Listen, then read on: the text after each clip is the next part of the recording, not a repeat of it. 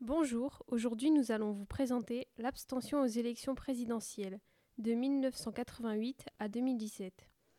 Dans un premier temps, nous allons voir l'abstention aux élections présidentielles, qui vote le moins, depuis quand cette abstention, pourquoi un tel lien entre l'abstention et les jeunes? Il faut savoir que généralement, aux élections présidentielles, l'abstention tourne autour de 20%. Malgré cela, il y a certaines années où les taux sont plus élevés, comme en 2002 où les taux étaient de 28,4% au premier tour. Dans une démocratie apaisée, la régulation des conflits et des problèmes passe par la confrontation des offres politiques et des grandes options présentées par les candidats pour engager le pays dans la voie des solutions partagées par le plus grand nombre. Ces dernières années, le monde a changé. Il n'a peut-être jamais été apaisé, mais la multiplication des crises est de plus en plus imposée aux Français.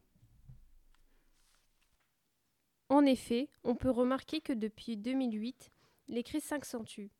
En 2008, une crise financière majeure éclate. En 2012, 2015, 2016 et 2020, des attentats terroristes très importants ont lieu sur le sol français. En fin 2018, c'est un mouvement social et historique qui éclate, les Gilets jaunes. Puis le réchauffement climatique et la multiplication des événements climatiques. On peut prendre comme exemple les inondations de plus en plus fréquentes sur notre territoire. Pour terminer, la guerre en Ukraine. Ces crises à répétition forgent de plus en plus l'idée d'un décalage entre les temps de la démocratie représentative et de ses consultations chez beaucoup de Français.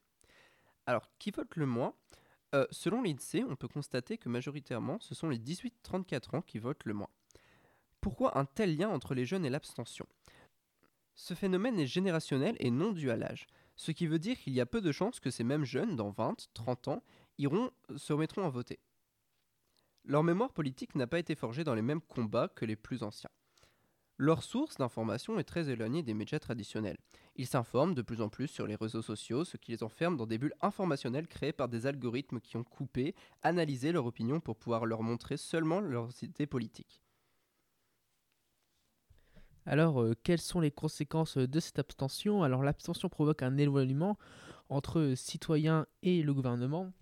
Cet éloignement engendre énormément de choses. Les personnes s'étant abstenues seront forcément à un moment mécontentes du gouvernement mis en place, ce qui provoquera des grèves, des manifestations et autres mouvements de protestation contre le gouvernement.